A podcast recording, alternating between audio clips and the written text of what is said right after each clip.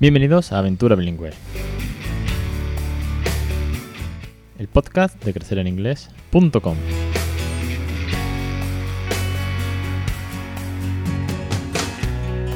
Capítulo 256, el 20 de mayo de 2021. Muy buena, mi nombre es Alex Perdel y esto es Aventura Bilingüe. Ya sabéis que este es el podcast sobre bilingüismo, sobre el toda esa aventura que estamos viviendo para regalar una segunda lengua a nuestros hijos a través de los juegos, las canciones, los tips, los consejos, las experiencias, los catedráticos, todas las entrevistas que pasan por aquí, mi propia aventura que os comparto con todo el feedback que os puedo dar y de muchos otros oyentes que también participan, comparten y nos dejamos de aprender semana a semana. Hoy vamos con otro feedback, otra pregunta también, porque además este tiene mucho de pregunta más que de feedback pero que ha sido muy reciente de, una suscriptora, Paloma, y me parecía muy, muy apropiada traerla al programa en esta serie de eh, reflexiones, en esta serie de feedback, en esta serie de preguntas, cuestiones que vamos a ir abordando durante varios programas. Así que, sin más dilación, sin entretenerme mucho más, vamos con, con la pregunta que dice así. Buenos días, Alex, ¿qué tal estás? Espero que tú y tu familia estéis bien. Te quería preguntar, tú que tienes trato con logopedas y psicólogos, ¿a qué edad el niño tiene asimilado el idioma? Y yo que soy la persona que le habla en inglés, si puedo cambiar al castellano sin que tenga ningún impacto negativo en el niño. Mi hijo ahora tiene 3 años y aparte de que yo le hablo en inglés desde que nació, este año ya empezó en un colegio británico. Muchas gracias. Paloma. Bueno, pues vamos a poner en antecedente. A Paloma yo le, mandé... Eh, bueno, pues un super mail muy, muy extenso. Eh, y os, lo voy a traer aquí, ¿no? Eh, Paloma habla sobre la posibilidad de que muchas familias se plantean, y no es la única consulta en relación a esto, pero esta ha sido muy, muy reciente, de si puedo cambiar al castellano. Han pasado tres años, eh, he estado criando bilingüe, Paloma está haciendo OPOL, Paloma es suscriptora a los cursos, eh, no me cabe duda de que se ha visto muchísimas lecciones, el curso de logopeda de Glory Montenegro que tenemos, etcétera, etcétera. Pero llega un punto, eh, a los tres años ahora, de que quiere pasar al castellano. Entonces, mi reflexión, mi opinión y mi consejo es, vamos a ir desgranando esto paso a paso. Por un lado, lo primero que tenemos que tener en consideración es que el cerebro de un niño comienza a adquirir los idiomas desde el embarazo. Si ya en la barriga, si estamos haciendo eh, un bilingüismo real, como me gusta llamarle, ¿no? El día a día. Si estamos eh, empezando desde la barriga o desde los primeros meses desde que llega, el cerebro va asimilando eh, esa segunda lengua. Y más aún si es de la madre y le habla en el embarazo, ¿no? Porque la madre es la que escucha desde el interior, ¿no? a los 11 meses de edad del bebé, viene lo que, lo que se llama en, neuro, neurociencia la poda de neuronas. Hay una entrevista a Tiziana Cofruto, eh, autora de un libro sobre la mente del niño en nivel neurocientífico, que tengo una entrevista con ella y os recomiendo escuchar porque habla de todo esto y habla también de la plasticidad cerebral. A los 11 meses aproximadamente hay una primera poda, donde se empiezan a eliminar muchísimas neuronas que el bebé no usa, por así decirlo. Yo entiendo que los neurocientíficos ahora mismo me, me echarían en la hoguera, pero a término fácil es una poda eh, neuronal. Eh, en este caso, en este momento, a los 11 meses, eh, es donde ya al mismo tiempo se empieza a desarrollar el habla. Los bebés empiezan a balbucear, a decir alguna pequeña palabra eh, que o algo que empieza a sonar a palabra como mamá, papá, da, da, eh, este tipo de, onomatopeyas o de sonidos que empiezan a formar su vocabulario. Con lo cual, todo lo que va de cero o, pre-cero, ¿no? desde el embarazo hasta los 11, es la mayor adquisición de una segunda lengua. Eso no significa que a partir de los 11 meses una persona o un bebé no pueda aprender una segunda lengua, ¿vale? De esto hemos hablado ya muchas veces. Siguen mejorando, siguen aprendiendo, siguen, no, no aprendiendo ni mejorando, siguen adquiriendo. Porque a esa edad se adquiere una segunda lengua y se aprende cuando somos mayores. Es diferente el término. Con lo cual, en este caso, eh, Paloma, tu hijo lleva tres años de adquisición.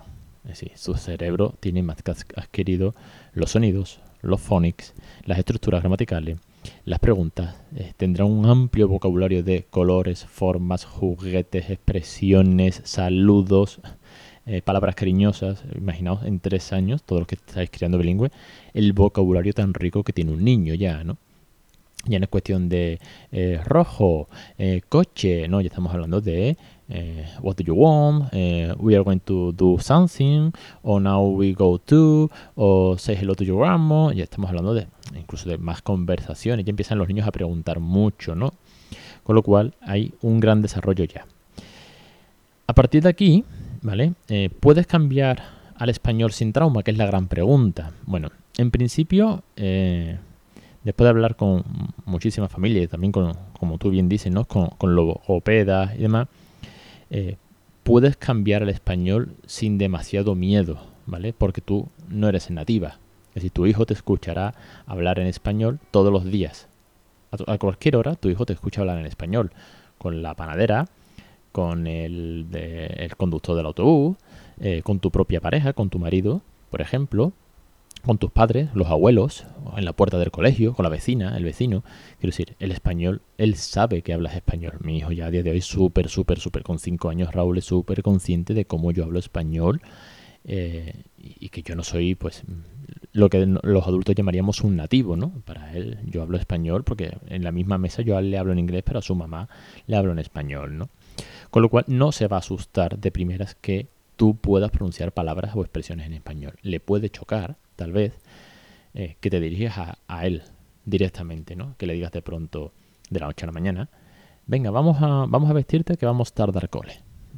Igual puede sonar un poco, pero al fin y al cabo sabe lo que significa y va a hacer caso o va a escuchar o le va a gustar el cuento o la canción en español porque no se va a asustar por parte tuya de que le hables en español. Eh, por lo que el shock no va a ser bestial, ni mucho menos. Es más, si tiene tres años y es un, niño curioso, igual te puede preguntar. Es un poco temprano, pero te puede preguntar por qué hablas español de pronto, ¿no? ¿Qué haría yo, en tu caso, si decido hablar español mm, de la noche a la mañana? Empezar poco a poco. En eh, viceversa, de lo que le recomiendo a muchas familias que quieren empezar a criar bilingüe, cuando su niño ya tiene tres años, ¿no? Oye, que es que yo también quiero regalarle una segunda lengua, oye, me acabo de apuntar los cursos y hoy estoy escuchándote todos los podcasts, pero claro, ya tiene tres años, ya es un niño monolingüe, ¿vale? Porque eh, ya va a empezar con tres años, si es monolingüe, aprenderá una segunda lengua, ya no la va a adquirir, ya no viene desde la base, ya hay una estructura gramatical, ya hay un vocabulario, ya hay unos sonidos, ¿vale? Estructurados en español y ahora tiene que empezar a aprender una nueva. Con lo cual, yo en, esos casos siempre les digo, bueno, pues empieza poco a poco. Empieza con las canciones, empieza con los cuentos, es decir, algo que no sea tú directamente, sino que tú lees en inglés o tú cantas en español, eh, o cantas en inglés, eh, lees en inglés, juegas en inglés. Vamos a jugar, no sé, a un juego de cartas que venga en inglés y lo tienes que leer y poco a poco le puedes meter expresiones, le puedes meter alguna rutina, la rutina del baño, como siempre digo, o la de cocinar, ¿no? Oye, por ejemplo, estas semanas estamos viendo en el podcast premium todo el vocabulario de la cocina, objetos, verbos, frases, recetas. Bueno, pues es una buena oportunidad para vamos a hacer una receta y vamos a hacerla en inglés y tal. Pues esto mismo, ese tipo de avance eh, paulatino y progresivo, hacerlo en este caso en español, para no hacer el cambio drástico poco a poco. Preguntarle, tomártelo, como siempre digo, naturalidad, diversión y cariño, naturalidad. Oye, ¿quiere que mamá te hable en español? ¿Quiere que te explique esto en español?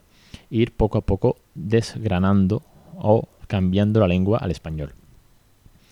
Por otro lado, y a futuro, futuro, futuro, ¿vale? Eh, Diana San Pedro nos decía en la, en la, última entrevista que hizo aquí en el podcast que después de 10 años criando bilingüe, a su hija ya casi que todo se lo habla en español después de 10 años. Esa niña ya es más que eh, bilingüe, tiene la segunda lengua más que adquirida y bien trabajada y con todas sus expresiones, con una naturalidad brutal, pues ahora conversan mayoritariamente en español, pero sigue habiendo momentos, rutinas, juegos o momentos especiales donde se hace en inglés, manteniendo a lo mejor expresiones chulas, expresiones cariñosas, eh, frases coloquiales, o por ejemplo ver la tele. Oye, pues igual mantenemos que la tele siempre esté en inglés porque a, las dos les gusta ver eh, la serie de turno en versión original, etcétera, etcétera.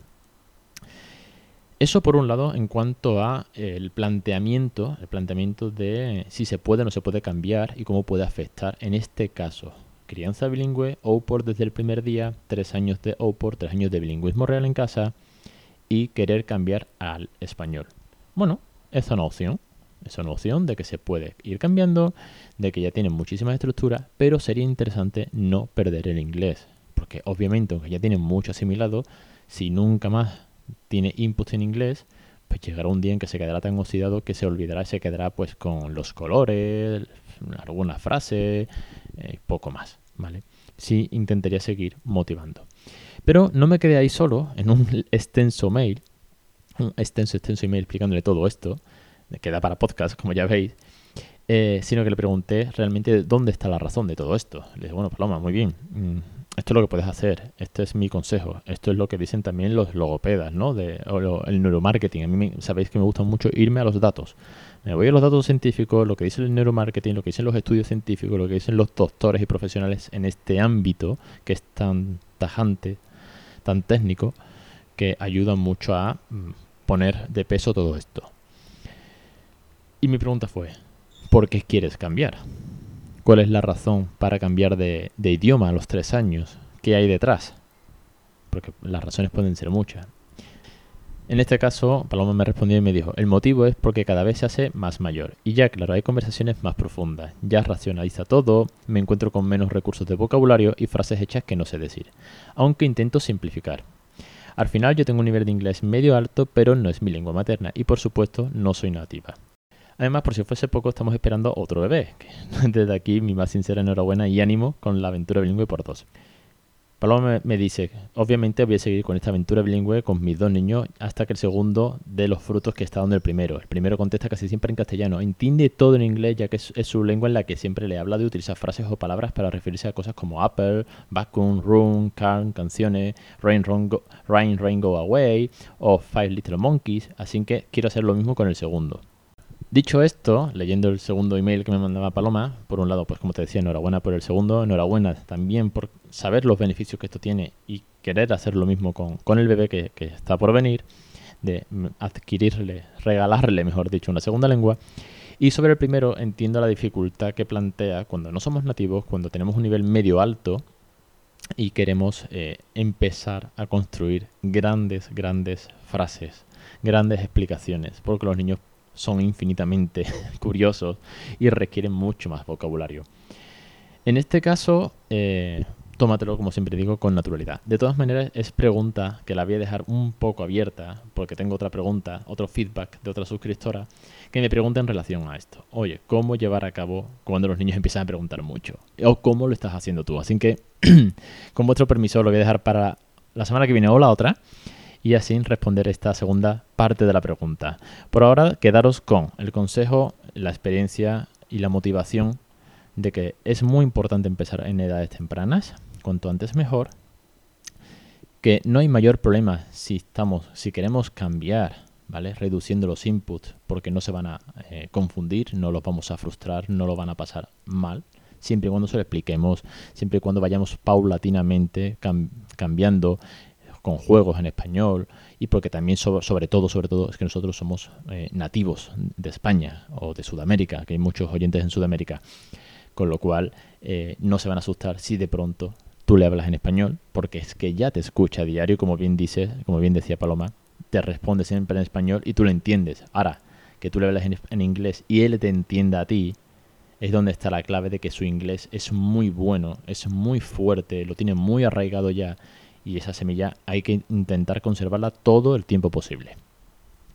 Dicho esto, me despido hasta la semana que viene y recordaros que para precisamente para el tema de seguir mejorando, de seguir eh, creciendo, seguir aprendiendo inglés, está ahora mismo en marcha el curso dentro de la plataforma de todas las más de 180 lecciones, está el curso de repaso a la gramática, precisamente para esto, para corregir errores, para no caer en typical mistakes, ¿no? De you have five years old, ¿no? You don't have, you are, ¿no? Este tipo de errores, eh, vamos a ver también los condicionales, vamos a ver los eh, adjetivos, vamos a ver phrasal verbs, para intentar corregir todo esto de cara sobre todo expresiones mucho con niños. Estructuras muy típicas a la hora de hablar con los niños.